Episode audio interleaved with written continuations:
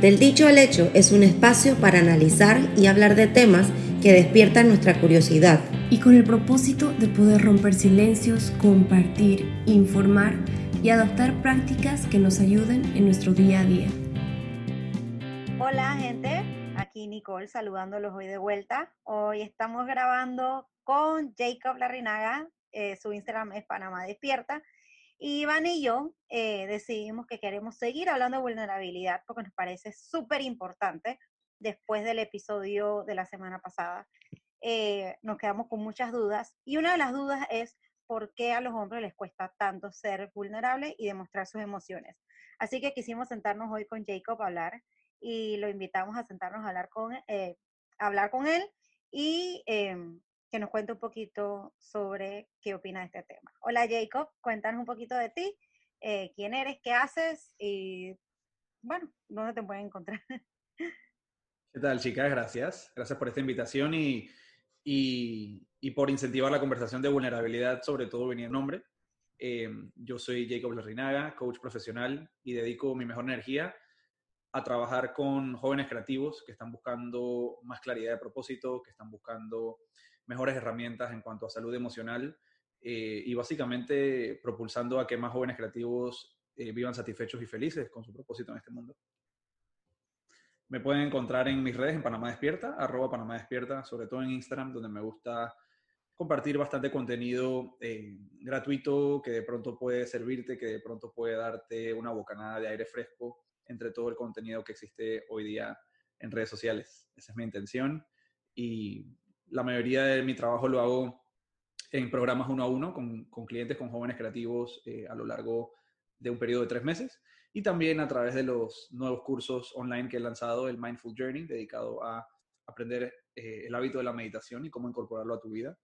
Y también el Emotional Mastery, que es un viaje de ocho semanas dedicado al desarrollo de la inteligencia emocional. Wow, qué, qué, lindo. Y, contanos un poco de la inteligencia emocional, porque hablamos, escuchamos mucho esa frase, creo. Em, ¿Qué es y por qué es tan importante? Fabuloso. La inteligencia emocional es una habilidad. Yo creo que lo más importante es que entendamos que es una habilidad, que es desarrollable, que es entrenable y que todos podemos hacer un mejor trabajo en desarrollarla y en mantenerla en nuestras vidas. Y yo creo que eso es lo que llama mucho la atención sobre la inteligencia emocional.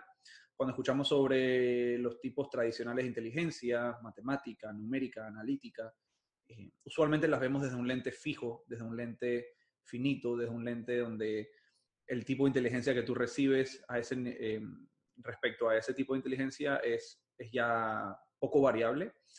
Y lo emocionante es que la inteligencia emocional, que se asocia mucho con habilidades blandas, con autorreflexión, con comunicación, con establecimiento de metas emocionales, eh, es un campo que podemos crecer muchísimo. Y en muchos estudios eh, multi, de, es decir, de mucha, de mucha trayectoria, hemos encontrado que la inteligencia emocional y nuestro manejo emocional es un mejor indicador de éxito que incluso otras áreas de nuestra vida. Lo suelo ver mucho eh, en temas profesionales, cuando personas de recursos humanos me llaman y me dicen, mira, tengo esta persona con una excelente capacidad, es súper atento, atenta, súper responsable, eh, pero es el área emocional la que quisiéramos trabajar para esta persona en particular. Entonces, muchas veces nuestras habilidades cognitivas, racionales, eh, eh, nos pueden llevar hasta cierto punto, pero usualmente son nuestras habilidades emocionales las que definen si hay un techo o si en realidad podemos crecer a un nuevo nivel. por eso es tan importante la inteligencia emocional y el desarrollo de la misma. Sabes que ahora que lo mencionas, bueno, yo soy recursos humanos y ahora que lo mencionas, sí veo en verdad la, importancia, ¿no? Y también como que me hizo pensar mucho en el burnout mm. y, ver cómo, digamos, se ven casos que en los que, digamos, ya la persona está tan burned out que no, sabe manejar su estrés y, y ya como que es como un vaso, ¿no? Y como que sube, sube, sube y ya hasta que da la última gota y uno estalla y literalmente se quema, o sea. Entonces, eh, realmente, y, yo le pensaba, es realmente importante aprender a, sí, obviamente manejar tu tiempo, manejar no sé qué, pero también a darte ese espacio a que, que, ok, voy, a meditar un rato, voy a correr, voy a, voy a gritar o no sé, ¿me entiendes? Lo que sea, em, que sientes que, que te ayude eh, y que te despeje la mente también y aprender a controlar tus emociones, literalmente, como lo dices. Sí. Yo creo que, que, cuando hablamos del burnout hablamos de una carga cognitiva, ¿no? Yo creo que es, es, usualmente como se le describe una carga cognitiva, es decir, hay un, hay un exceso ya de, de activación eh, cognitiva que está empezando a ser contraproducente y que está activando las regiones del cerebro de alerta, los estados de alerta, el sistema simpático, de pronto el, sistema límbico, la amígdala se están sobreactivando o no están logrando volver a base. Y cuando no estamos logrando volver a base, no estamos pudiendo utilizar todos nuestros recursos cognitivos y emocionales que de pronto en un momento que estamos menos oprimidos pudiésemos utilizar. Em, y esa analogía del vaso es muy buena porque me da de dos opciones. Si mi vaso se está llenando, de pronto yo puedo apoyarme en otro vaso y soltar un poquito de esa agua y descargar un poquito de esa agua para que mi vaso se mantenga todavía a flote y todavía con capacidad. Pero ¿qué pasa cuando nos callamos todo? En especial estamos hablando de, vulnerabilidad y sobre todo desde este ángulo masculino, aunque sucede en ambos sexos, em, es que nos reprimimos las cosas y, nos guardamos el agua de ese vaso y, pensamos que simplemente durmiendo y descansando o cambiando de actividad, ese vaso se va a mágicamente eh, restablecer. Pero lo que estamos viendo es que no, que, que, los sistemas se vienen abajo y sobre todo cuando hay falta de comunicación o falta de vocalización de lo que estamos sintiendo, esa carga puede volverse incluso más aguda y contraproducente. Hablemos un poquito del tema de eso de vocalizar tus emociones. Eh, podemos empezar desde un principio. Eh, hablábamos antes, eh, capaz, no, no, de aquí, sino por chat, antes de, de empezar a grabar, sobre cómo a los hombres especialmente se les cría, o desde chiquitos le dicen, no puedes llorar, no puedes demostrar, no, o por ejemplo ahora de grandes, ahora hoy en día que estamos, estamos en, la, en la era de las redes sociales, la persona que postea algo, dice que porque mi amor, porque yo te amo, entonces hay gente que se burla de eso, que no, o sea, yo no le veo lógica, estás demostrando el amor hacia otra persona, pero hay otras personas que se burlan, por ejemplo, algo sencillo como eh, el artista este Camilo lleva Luna. Ahora todo el mundo se burla de Camilo porque entonces le tira flores y le hace canciones a, su mujer. Pero ¿qué tiene de malo? entonces, ¿por qué desde chicos, o sea, la sociedad, especialmente la latina, yo creo, eh, ha como que le dice a los niños que tienen que bloquear esa parte? Eh, o sea, me parece como que súper curioso, pues, no sé. Eh, hablemos un poco de eso. Fabuloso. Yo creo que en un rango general, em, nuestra sociedad no tiene mucha educación emocional, ¿verdad? Es, es básicamente suerte de principiante si tú naciste en un hogar donde de pronto alguien te permitió estar más en contacto con tus emociones. Em, ¿Qué tipo de formas? Bueno, yo puedo pensar en mi niñez, mi papá siendo músico, eh, eso, eso ya trae cierta sensibilidad emocional, ¿verdad? Y, tuve la suerte de pronto de crecer en un hogar donde, donde había arte y donde muy cercanamente está la expresión emocional, de pronto como el llanto mientras cantas o la, o la ¿sabes? O la congoja o la cabanga o, eso. Y, creo que eso me benefició, pero fue una suerte de principiante y no, y no me dio todas las condiciones, fue simplemente eh, eso, ¿no? Simplemente tener ese, ese plus. Em, primero que todo, empezando por eso, yo creo que en general no es que tenemos mucha educación emocional, ni los hombres ni las mujeres. Luego hay ciertos factores que yo creo que sí condicionan, como tú mencionas, de pronto cuando hablamos de los hombres y la, y la predisposición que hay a que ellos actúen con firmeza. Y como el machismo, o sea, de como de que tienes que ser el macho, o sea.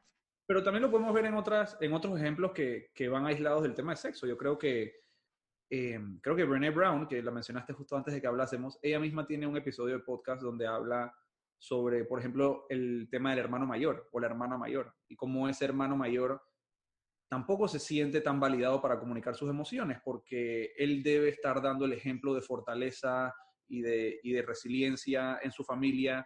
Y a veces no solamente es un tema que es hombre, sino que es hombre y es hermano mayor o, o es mujer y es hermana mayor y eso también se le ha inculcado con el tiempo la idea de que, de que no debe expresar sus emociones de la manera que las está expresando porque da un mal ejemplo. Entonces yo creo que definitivamente existen varios condicionamientos, tanto sociales como académicos, eh, en la tele, que refuerzan esa idea y yo creo que radica mucho en que nosotros tenemos una especie de ignorancia sobre las emociones y su función, porque las emociones tienen muchas veces funciones funciones eh, que nos están impulsando a tomar una decisión, a elegir un tipo de acción para salir de esa sensación, ¿verdad? Como por ejemplo el miedo. El miedo tiene la función de activarnos para salir de situaciones en que nos encontramos en peligro, ¿verdad? O la vergüenza, por ejemplo, tiene la función de que te ayuda a recordar ese momento para que no repitas esa misma acción en caso haya sido eh, poco ventajosa, o de pronto eh, vergüenza para que te impulses a pedirle perdón a la persona que heriste. Entonces, creo que tenemos una ignorancia en general de que las emociones tienen una utilidad.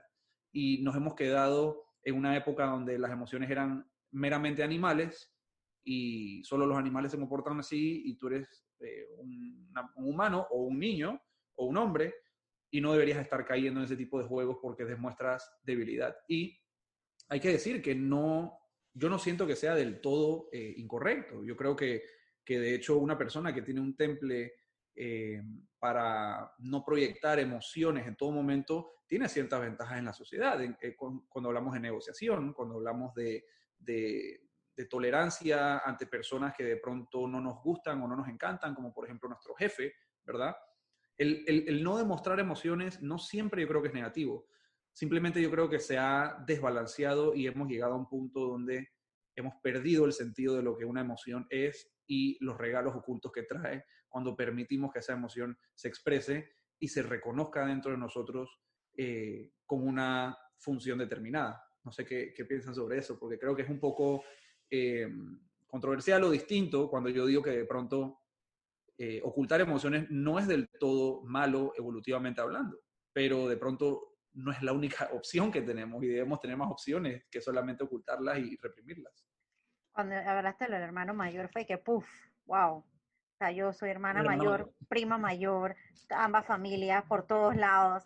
Y yo siempre me he dicho, siempre he dicho de que yo soy como el ratón de experimento en la familia, porque yo fui la primera en todo, la que eh, la primera felicidad la traje yo, la primera cagada la hice yo, la o sea, yo siempre fui como que muy primera en muchas cosas de la familia y yo siento de que hay ciertas cosas que me han afectado porque, eh, digo, cosas naturales de la vida, pero eh, cuando dijiste eso fue que, wow. ¿Qué tanto, o sea, me, da curiosidad saber qué tanto sientes que en algún momento se, se dio la circunstancia en que tú tenías que reprimir alguna sensación solamente para no incomodar a, a, los más pequeños o para no hacer un alarde más grande de algo porque de pronto, de pronto son situaciones que se dan, ¿no? Bueno, sencillo como cuando mis papás se divorciaron. Yo tenía que ser la hermana mayor y yo sentía como que protección hacia mi hermana, ¿no?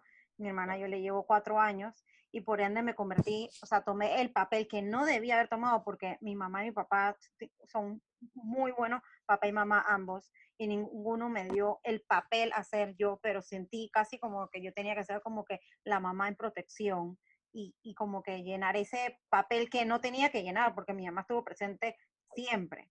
Entonces llegó un momento de, protección, o sea, ella tenía cuatro, yo tenía diez, eh, entonces, pero... Eso, es muy interesante porque, bueno, vamos, vamos digo, no vamos a hacer una, un análisis de tu vida, lo siento, pero, pero me gusta mucho este ejemplo porque podemos hablar de una, de una sensación, ¿verdad?, de protección, eh, pero de pronto su función ya había caducado, o sea, de pronto sí había una sensación por proteger, pero no de pronto la necesidad de llevarlo al nivel que, se llevó, etcétera. Pero, pero de vuelta, yo creo que en la medida que nosotros en nuestra sociedad entendamos las emociones y su función, eh, podemos entonces decidir si esa función está caducada y no necesita ser actuada y no necesita ser, ser deliberadamente eh, puesta en acción, o si es una función que realmente es válida y que puede traer bienestar a mí y a las personas alrededor. Claro, es que, por ejemplo, yo, yo fui a terapia un tiempo y eh, sí, o sea, la terapia por, por la psicóloga, porque mis papás se divorciaron y sí, pudo haber ayudado en el momento, pero llegó un momento como que se acabó, ajá, y ya no, no puedo seguir sintiendo mal por esto que pasó, o no pasó o qué sé yo. Entonces llegó y, y, estaba chica, pues. Sí, muy interesante. Gracias por, por compartir también dentro de esta conversación. Em, pero sí, yo creo que, que sí es predominante la idea de, de, que el hombre se lleva la peor parte, ¿verdad? Em, recordemos nuestro rol de proveedor, ese rol de proveedor o de cazador viene incluso desde tiempos inmemorables, o sea, desde antes que se escribiese la historia, em, de salir a poner en riesgo, ¿verdad? Eh, nuestra vida de alguna manera, aunque también la mujer siempre ha estado poniendo en riesgo su vida de todas maneras. Pero yo creo que viene de, ciertos roles heredados eh, que tienen un sentido cultural, tienen hasta un sentido de pronto sociobiológico, eh, pero que hoy día estamos teniendo la oportunidad de retar y de preguntarnos realmente si esos son los roles que queremos llevarnos del siglo XXI en adelante porque hemos visto cómo esos roles también están causando daños colaterales eh, en la familia nuclear, en el contexto social, en la política, en la economía. O sea, eh, ha llegado a todas partes este, este desbalance de falta de conciencia emocional en el humano y en el hombre sobre todo. Eso te iba a preguntar, ¿qué efectos tiene el no, o sea, que como que los hombres sientan que no pueden verbalizar sus sentimientos? O sea, ¿qué, qué efectos tú crees que, que tiene? La vez pasada lo estuve hablando con un cliente hombre. De hecho, estoy muy contento porque en el Emotional Mastery, el último programa que he lanzado dedicado a inteligencia emocional, es el primer programa que he hecho en tres años que tiene más hombres que mujeres. Y es el primer programa de cualquier tipo de sesión de autocuidado o de autoayuda en que he visto más hombres que mujeres. Y eso fue muy Qué bien. Y es algo que no te esperarías, ¿no? Como que, que los hombres se metan a eso, pero me parece muy bien. Sí, de hecho, para mí también fue una, fue una sorpresa, pero ha sido una grata sorpresa. Y la analogía que utilizó un cliente eh, la vez pasada era como la de, a, él, al él tener este brote de conciencia sobre este sentimiento no atendido que ha tenido todo este tiempo, él dijo que era como una ventana eh, de su browser en Internet que siempre estaba ahí, pero que él siempre minimizaba y minimizaba y minimizaba pensando que se iba a ir. Entonces, yo creo que muchos de nosotros tenemos la oportunidad, incluso diaria, de atender esa sensación, pero elegimos de alguna manera bastante hábil y bastante útil para efectos a corto plazo, minimizar, em, y eso lo que me trae es una habilidad de poder concentrarme en lo que tengo enfrente y poder navegar la situación a corto plazo, pero me está perpetuando una situación a largo plazo. Entonces yo creo que el primer afectado obviamente es la misma persona, es el, es el, es el hombre o la mujer en cuestión, pero hablemos en este momento del hombre, que piensa que se está ahorrando un dolor, pero sencillamente lo que está haciendo es reemplazando un dolor por otro. Yo creo que en esta vida es rara la vez en que nosotros podemos librarnos 100% de dolor. La mayoría de las veces tenemos que escoger entre un dolor agudo e intenso, pero que a corto plazo se solventa, o un dolor chiquitito, que no hace tanto, pero al no prestar atención se agrava por años y años y se convierte en una situación crónica. Entonces, eh, dentro de esa sesión lo que digamos es, bueno, ¿qué dolor prefieres? ¿Prefieres el dolor de minimizar esta carpeta que en realidad no duele mucho, pero continúa ahí creciendo? Sobre todo si dejas ese ítem mental sin atender, como decía ayer en mi cuenta. Al principio parece inofensivo, pero con el tiempo se le van pegando más cosas a ese ítem, se va complicando más. Eh, se, actúa sobre ese ítem, eh, es decir, tengo una mente reactiva que, todavía está pensando de la manera en que ese ítem mental me dice y me empieza a traer más problemas. Entonces tenemos la opción de, escoger ese dolor corto, lento pero, pero duradero, o la opción del dolor agudo, de enfrentar eso, observarlo, entrar en vergüenza, entrar en sensaciones más profundas de culpa de pronto, en sensaciones de, de impotencia, en sensaciones de irritabilidad, pero poder navegarlo y poder saldarlo eh, para que no se perpetúe en el tiempo y en vez de minimizar esa ventana, completamente cerrarla y depurar el programa. También reconocer como que me equivoqué. O sea, es tan difícil reconocer que yo me equivoqué, tengo que pedir perdón and move on. Es tan difícil esa parte, ¿no? Sí, yo creo que es difícil esa parte. Eh, es difícil también, usualmente yo veo en nosotros los hombres, no es una norma, pero yo siento que no siempre nos sentimos ventajosos en la interacción cara a cara verbal inmediata. eh, el clásico ejemplo es la mujer, que de vuelta es un estereotipo, no tiene por qué ser 100% así, pero la mujer quiere resolver el problema ya, no, hablamos esto hoy, yo no me voy a dormir si no hablamos esta vaina, ya se acabó, ¿verdad? Tal cual. Y el hombre, sintiéndose oprimido em, por esa situación, se blanquea, eh, entra en un estado de apatía, de desconexión, y no sabe cómo responder. Y muchas veces, para el crédito de los hombres, yo creo que existen distintos tipos de comunicación, ¿verdad? Y si tú no te sientes particularmente diestro en una conversación bajo presión en persona cara a cara, tú debes poder tener el derecho de que en tu relación se te entienda que tú necesitas un tipo de espacio distinto al de tu pareja. Porque entonces, si no lo resolví ahí, entonces soy, soy una mala persona, soy un cobarde, soy un poco hombre, que son cosas que incluso se dicen por allá afuera. Em, pero lo que iba a decir es que yo creo que a veces los hombres nos, nos aventajamos de, de pronto escribir eh, y poner nuestras palabras por escrito. Em, nos aventajamos de de pronto tener un espacio aparte. Digo, todo el mundo yo creo que se, se, se aventaja de eso. Pero creo que se hace más palpable en estas relaciones hombre-mujer cuando la mujer está exigiendo una respuesta en este momento y el hombre de pronto por poca destreza o por poca afinidad con ese estilo de comunicación se ve acorralado. Eh, entonces, volviendo al punto, yo siento que el hombre eh, de pronto puede jugar a descubrir qué otros estilos de comunicación le funcionan y llegar a un acuerdo con su parte, con su contraparte, eh, para que esa persona también entienda dónde él te puede dar la mejor comunicación posible. Porque si lo estamos oprimiendo constantemente y vemos que no hay resultado ahí, eh, de pronto no es la estrategia adecuada. De pronto podemos nosotros los hombres cultivar otros tipos de comunicación eh, y llegar a acuerdos con las otras personas para nosotros eh, tener una comunicación que sea fluida. Yo creo que una comunicación escrita, digo, tenemos la percepción de que es menos válida que la, que la oral, ¿no? Como que, ponte, me rompió, me mandó una carta y me rompió a través de una carta.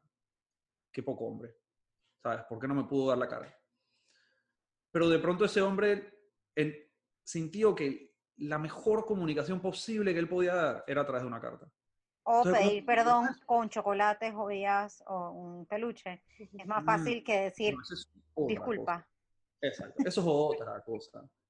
Eso, o sea, yo estoy hablando de pronto, eso es un muy buen punto. Expresarse, expresarse en una a, a mí siempre me ha parecido como que las cartas son lo máximo porque puedes sacar todo sin interrupciones. Eh, ponerlo en orden. Y ajá, ponerlo en orden y realmente ser tú y como que, no sé, tú ponerte en esa carta, ¿no? Eh, a mí me gusta mucho, eh, no sé, escribir sobre mis sentimientos y cosas así, entonces siempre considero que yo siempre digo, ponlo una carta y, y, dáselo, no me, no me parece cobarde, me parece como que bien, más bien todo lo contrario, súper valiente porque realmente estás diciendo todo y, y estás, está, te lo estás sacando todo, todo del pecho.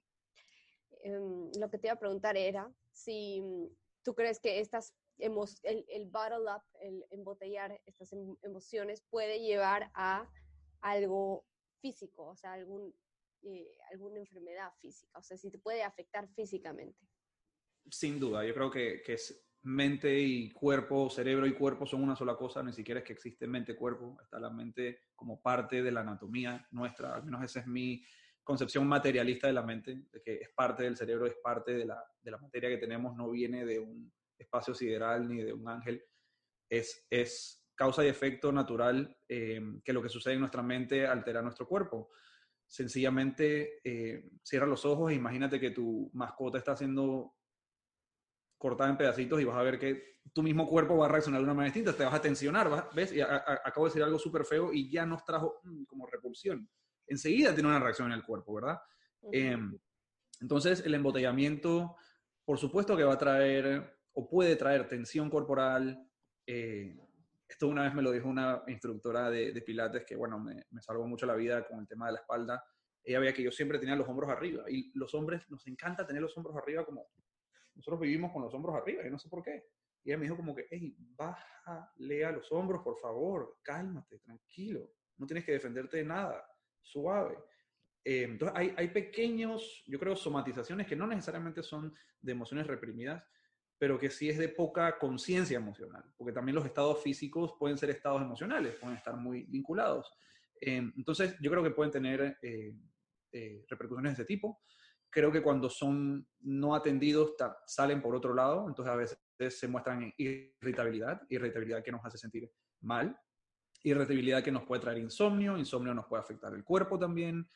Em, yo creo que hay, hay, hay, múltiples formas en que un sentimiento no atendido puede almacenarse en el cuerpo y traerte miseria, ya sea en pequeñas dosis eh, o en altas dosis.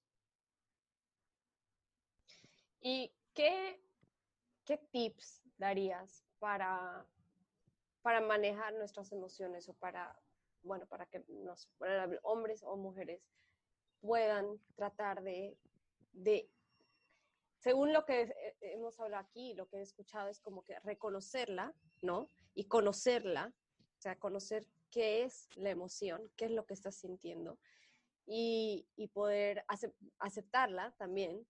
Y, mm, y, lo otro era, que dijiste, era eh, controlarla, pero no creo que la palabra controlar no, no, es, no es la adecuada, es como manejarla, manejarla mejor tal vez.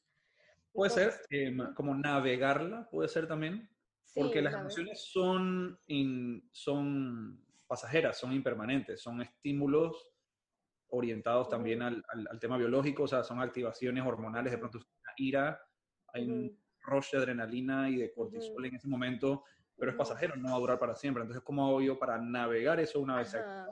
Y lo que decías, usarla, ¿no? Porque a veces, como tú dices, te puede servir te sirven para muchas cosas. Entonces, en vez de decir, no voy a suprimir esta emoción porque, porque es malo, o, no sé, mostrar la emoción es malo, decir, oye, ¿cómo me puede ayudar esto? ¿Cómo me puede ayudar lo que estoy sintiendo eh, de manera positiva? ¿Y cómo puedo usarla? Darle un, darle un uso, ¿no? Entonces, ¿qué tips darías para, para eso? A mí me gusta mucho em, el ángulo de convertirnos en científicos de, de, nuestras propias emociones, ¿no? Entonces, eso consiste en reconocerla e identificarla hábilmente, eh, alejándonos por un momento de la idea de bien o mal. Eh, de vuelta, digamos, tengo hambre. Eso es una sensación, emoción, porque puede traer hasta un poco de emoción. Hay veces en que es muy útil tener hambre, en que, es importante que yo tenga hambre para yo poder acordarme que necesito comer algo. Eh, hay otras veces en que no viene al caso y no tiene una función que es productiva. Ahora que dices el hambre, eh, sorry que te corte, para meter ahí, que eh, muchas veces se dice, me estoy comiendo mis emociones, literal, la mm. gente se está comiendo sus emociones. Y esto lo hemos hablado en otros capítulos anteriores del podcast, pero es que es tan importante. Y, hey, yo soy una de esas, ¿sabes? Esa es la ansiedad. Cuando estaba en la escuela era horrible, bimestrales era la cosa más espantosa de este mundo había gente de que no le daba, o sea, le daba por no comer, a mí todo lo contrario. O sea, eh, cuando uno está ansioso, uno está nervioso, cuando, o sea, de verdad, el, esa frase es tan eh, literal de la gente se come sus emociones. Y es que, sí. ay, es que estoy estresado, tengo ganas de algo dulce. Hoy tengo un día espantoso, me merezco un dulce, me merezco una pizza. Wow, o sea, Claro, y eso, eso, eso tiene mucho sentido. Yo creo que el doctor Robert Sapolsky, un neurocientífico y neuroendocrinólogo que, que me gusta muchísimo leer eh, y que es un excelente profesor, él dice, si, si pudiésemos resolver el problema de por qué cuando alguien se siente solo y abandonado busca instintivamente un paquete de Oreos, resolveríamos la mitad de la, de la, psiquiatría que existe hoy día. O sea, es, es un gran enigma. Lo que sí sabemos es que la comida nos da un confort. ¿Verdad? Que, que, suelta también hormonas de oxitocina, a veces de, de bienestar. Eh, Especialmente ahora en cuarentena. Oh, sí, claro. Eh, digo, hay, hay, muchas cosas que podemos hablar sobre el tema de alimentación. A mí las primeras dos semanas de la cuarentena, sobre todo la primera semana, eh, mi sistema ocioso y ansioso iba a la nevera, e iba a la nevera, e iba a la nevera. Y, hey, ¿quién sabe? ¿Quién quita? Si mi sistema está bajo ataque, eh, recordemos lo que nos pasaba hace millones de años en, la selva. Tú dices, hey, estaquéate, hermano, coge todas las calorías que puedas, porque viene la guerra, viene la pandemia. Entonces, yo de pronto conscientemente no lo estoy pensando, pero mi cuerpo evolutivo está diciendo, hey, coge todas las calorías que puedas porque vamos a necesitar usarlas para correr después y salir huyendo y pelear contra el monstruo. No tiene ningún tipo de sentido, pero a veces tenemos esta batalla con nuestro ser evolutivo, ¿no? Em, y yo creo que a veces esa represión de emociones también puede tener algún factor de nuestro ser evolutivo nuevamente. Em, pero volviendo al tema de ser científico sobre nuestras emociones, em, nosotros necesitamos empezar a ser más precisos con nuestras emociones porque no podemos cambiar lo que no hemos definido bien, ¿verdad? Y eso lo podemos ver yo creo que en varias analogías. Em, si yo te digo, yo me acabo de comer un cinnamon, yo estoy seguro que ese cinnamon tiene una receta bien específica que no es de que caliéntalo. Eso es caliéntalo a 300 grados, a no sé cuánto, cuando. Entonces, cuando yo digo estoy, estoy cabreado o estoy triste, estoy usando una, una palabra demasiado burda em, y que no es precisa. Pero en verdad, en nuestras recetas emocionales internas, necesitamos empezar a ser más precisos para poder entonces trabajarlas mejor. No sé si esa analogía really stands up, pero es una de las analogías que usé en, que he estado usando en el curso de Emotional eh, Mastery, porque necesitamos volvernos más precisos con nuestras emociones, trascendiendo el bien o el mal, o me siento bien o me siento mal. Eh, hay una aplicación que me gusta muchísimo usar y que estoy usando, uso con, con todos mis clientes realmente, y se llama el Mood Meter. Em, y es una aplicación que por 99 centavos te permite, ahorita mismo está sonando mi alarma, eh, que, me, que me invita a yo eh, em, grabar mi estado emocional. Entonces él me da a escoger entre una gama de emociones de, entre los colores verde, amarillo, rojo y azul, que cada uno denota como un umbral de emociones, y yo buscar ahí cómo me estoy sintiendo. De pronto, probablemente ahora mismo me siento eh, entusiasta porque me siento que estoy compartiendo algo. O sea, no solo me siento bien, me siento entusiasta porque quiero compartir algo, estoy teniendo una conexión, ¿verdad? Y esa aplicación, una vez yo lleno eso, también puedo después describir qué está pasando en el momento. Entonces puedo decir, estoy teniendo un episodio de podcast eh, con Del Dicho al Hecho y estoy teniendo una conversación que creo que puede beneficiar a muchas personas. Entonces ahí puedo también empezar a reconocer cuál es la causalidad de mis emociones, qué condiciones crean X emoción, ¿verdad? Eh, y si yo quiero perseguir la idea de entusiasmo en mi vida y la quiero cultivar más, ya sé que conectar con otras personas sobre un tema que me interesa es algo que yo puedo eh, perseguir como una meta que me puedo establecer, ¿verdad? Entonces, yo creo que, que, todo empieza con ese reconocimiento emocional más agudo, más preciso eh, y cuantificado. De vuelta, eh, cambiando al tema de de pronto finanzas, unas finanzas sanas son unas finanzas cuantificadas.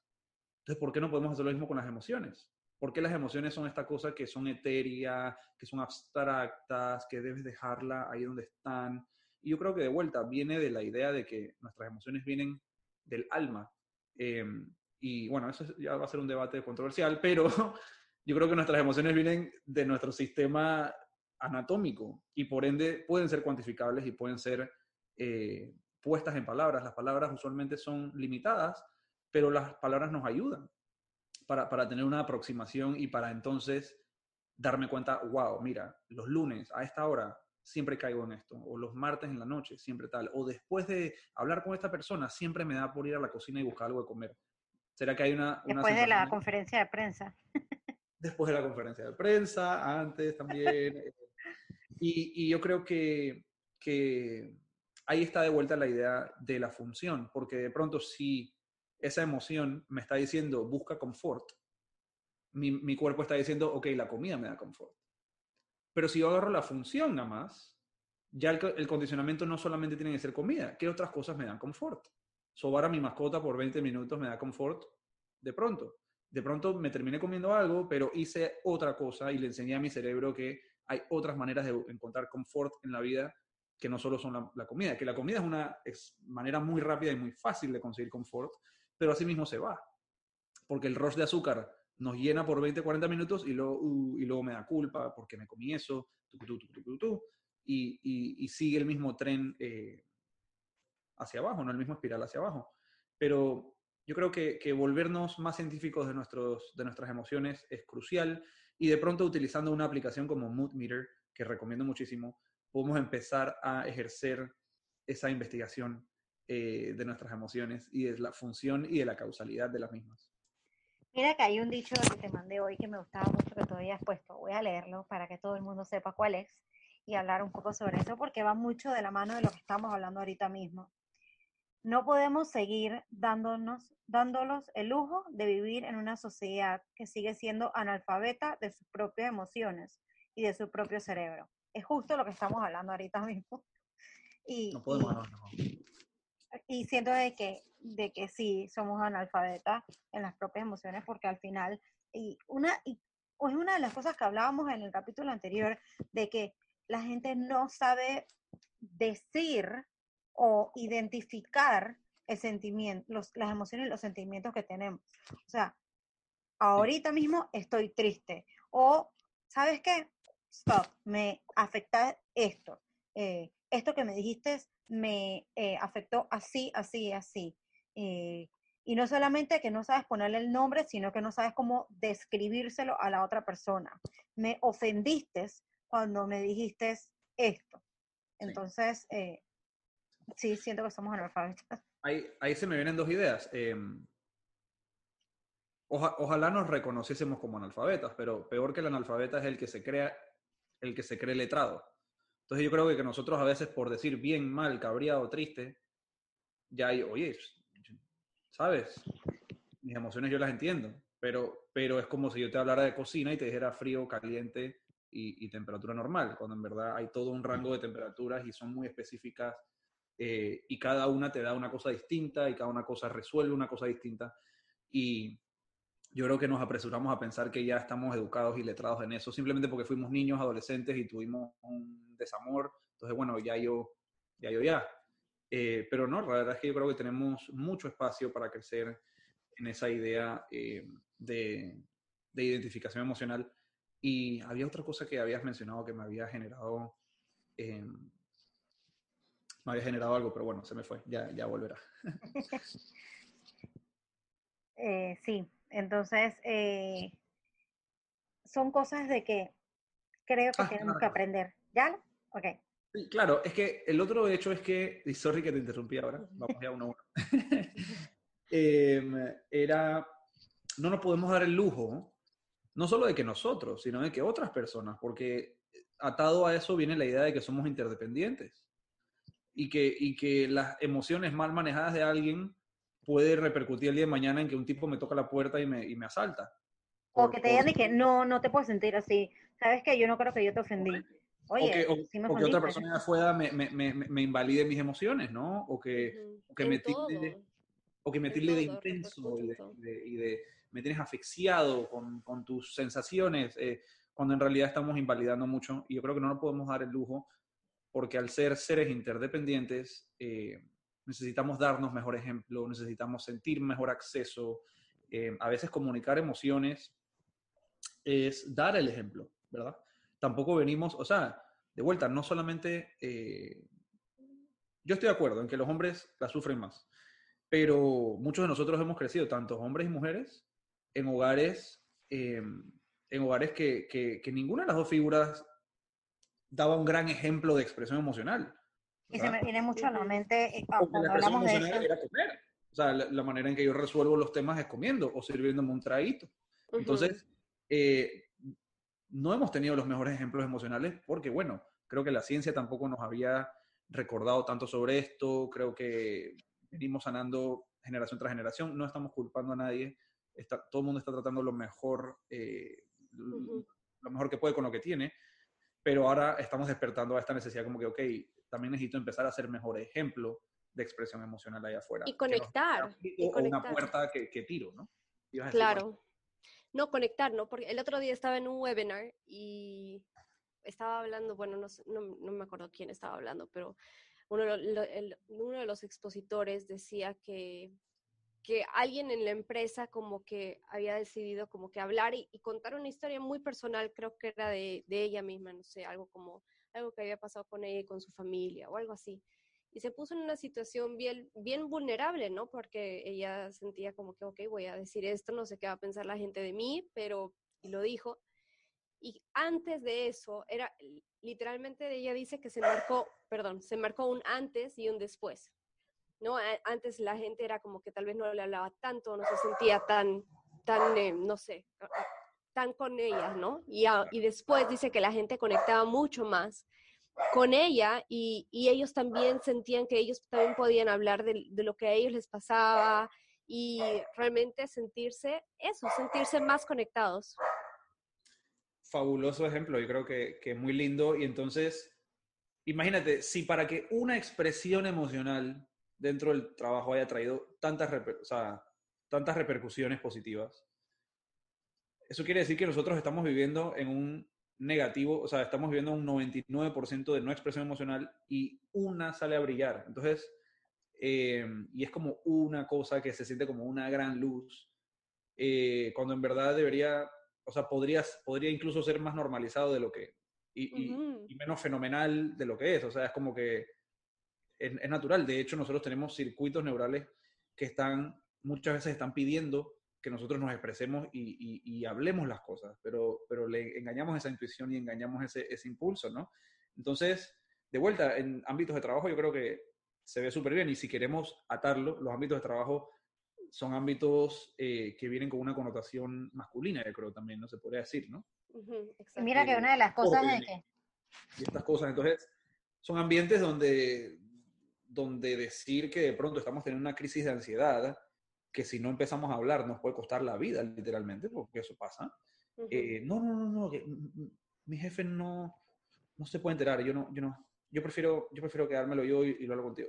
Sí, pero si te, si, si te sigues quedando ese trabajo, te vas a morir un día del, del, del pánico de, o de, lo que sea que te pueda suceder. Necesitamos que lo sepa. Y algo bonito sucede cuando nosotros lo comentamos también y nos abrimos a los demás. No solamente un regalo que nosotros nos damos a nosotros mismos, pero también es lindo. Seguro a ustedes les ha pasado cuando alguien ha venido y les ha confesado algo eh, eh, o les ha confiado algo. Eh, eso le da la oportunidad a otras personas a que, a que te ayuden. Es, decir, cuando alguien me comenta algo a mí, yo me siento bien porque confiaron en mí. Y entonces, cuando alguien me confiesa algo, también es un regalo que me están dando a mí porque me están diciendo, hey, yo, yo confío en ti y, y, y, eso es lindo. Entonces, cuando estamos pasando por, por situaciones, es importante que no solamente veamos qué hay para nosotros, sino como que, hey, a veces comentárselo a alguien puede ser positivo para su día. Porque yo creo que sí puede ser positivo, dependiendo del contexto y del timing y de si la persona está lista. Pero yo creo que, que cuando nosotros le somos vulnerables con los demás, le estamos dando un regalo a los demás también, porque le estamos diciendo yo confío en ti y, uh -huh. y, y yo quiero escuchar tu consejo. Total, y sentirte también como que, ah, tú también, ¿no? Como que, ah, tú también sientes eso. Yo creo que esa es una de las, eh, esas sensaciones súper, súper linda y como te digo, conecta mucho, ¿no? Que decir así, ah, oye, yo también sentía eso, no sabía que, que, que, yo era la única loca, ¿no? Así como decimos a veces, de que, ay, ok, yo no soy la única loca que siente eso. O sea, de verdad, sí se puede conectar y estamos perdiendo esa oportunidad de conexión, siento por algo como que correcto, entre comillas, que en verdad no, es, es más como un loss, una pérdida.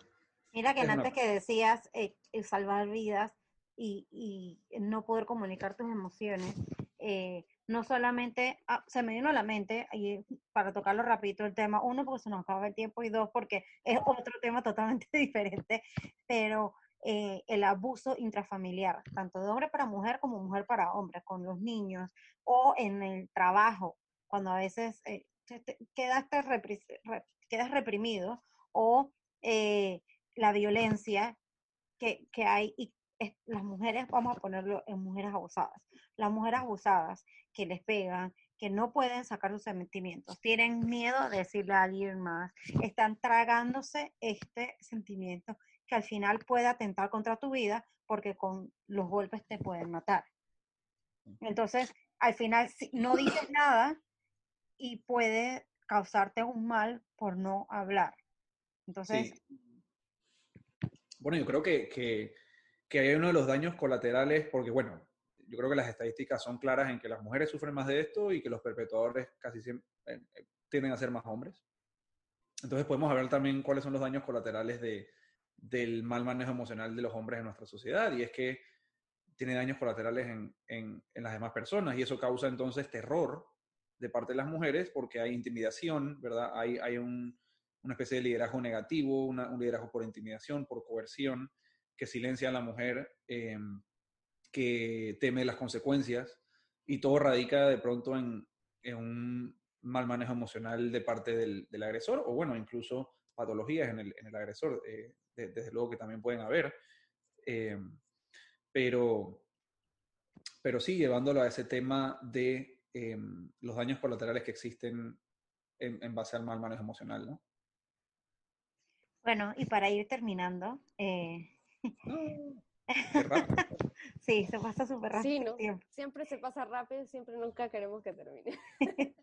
Cuéntanos qué, nos, qué recomiendas que podamos leer, ver, escuchar eh, sobre este tema.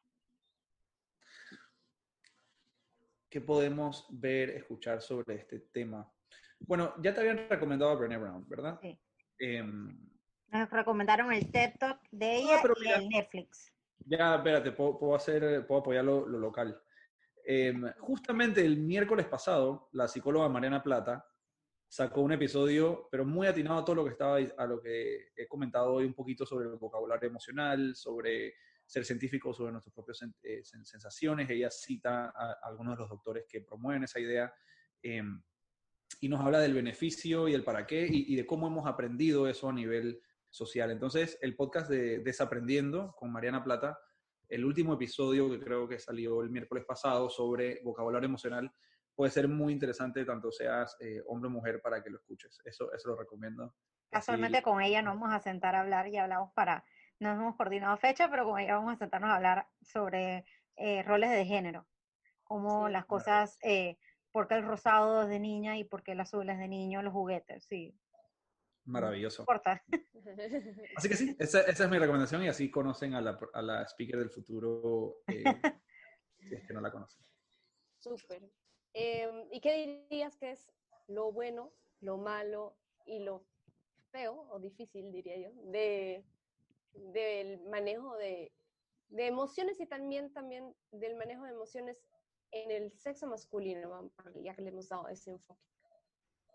Sí, lo bueno del manejo emocional es que no lo sabemos aún, pero practicándolo vamos a poder conseguir los mismos resultados o mejores resultados con menos esfuerzo. Em, incluso cuando somos iracundos, no estamos, no estamos 100% felices con, con, nuestra, con nuestro resultado. Es decir, ponte que yo como hombre impongo y, pero tú como me has hablado así, sea, no sé qué eso ya me alteró, o sea, eso ya me, puso el corazón a andar, ya temblé un poquito, ya salió toda la, adrenalina. Entonces, hay veces que ese tipo de, de, manifestaciones en los hombres son efectivas, pero no son sostenibles en el tiempo. Y yo creo que podemos aprender, por ejemplo, simplemente por nombrar una emoción como la ira, que es muy prevalente a veces en la forma en que los hombres expresan sus emociones, eh, podemos con manejo emocional lograr lo mismo y mejor con menos esfuerzo y con menos daños colaterales con nosotros mismos y con los demás. Entonces, y lo otro bueno es que hay un enorme campo para progresar y de pronto ni siquiera hay un límite con esto. Es una práctica constante, es una práctica que nos llevamos toda la vida. Van a haber momentos donde tenemos un excelente manejo emocional. Digamos, yo llevo bastantes años trabajándolo, pero hay días en que me siento en cero. O sea, me siento en que, wow, volví a cometer la misma tontera de error que hace cinco años, ¿cómo puede ser? Pero eso es normal, eso, eso va a ocurrir. No podemos tener expectativas poco realistas sobre, sobre lo que va a pasar emocionalmente con nosotros. Eh, pero tenemos un gran, gran campo para avanzar eh, y eso es muy bueno. ¿Dijiste lo malo? Sí. Lo malo. Sí, lo malo y lo, feo.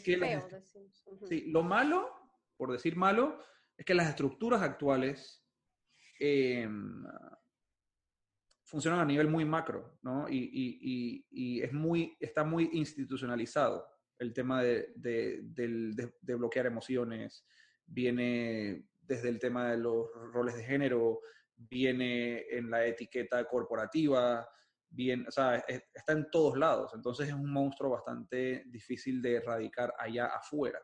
Em, venimos de hogares eh, donde tampoco tuvimos los mejores ejemplos, venimos de escuelas donde no hay programas de inteligencia emocional o de aprendizaje emocional desde temprano, es muy raro ver tipos de programas como esos. Sé que en Panamá el programa El líder en mí de, Franklin Covey eh, es uno de esos programas que se enfoca en, en aprendizaje socioemocional. Sin embargo, no, no es una cosa que está como incluida en ningún currículum. Entonces, tenemos eh, el llamado de una más, acción masiva individual, es lo que yo llamo, ¿no? The Massive Individual Action.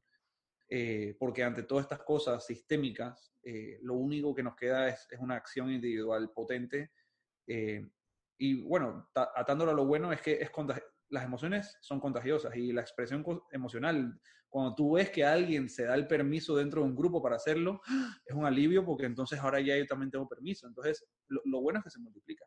y, lo, y lo feo es que la vulnerabilidad emocional trae incertidumbre y trae descontrol. Si no, no fuese vulnerabilidad. Eh, como dice Brené Brown, vulnerabilidad. No existe, y lo dice también Simon Sinek, no existe valentía sin vulnerabilidad. Eh, le preguntas a un bombero y, él para entrar a esa casa y salvar vidas, él tuvo que haberse puesto en una posición vulnerable. Y tú luego dices que valiente el tipo, pero fue vulnerable físicamente.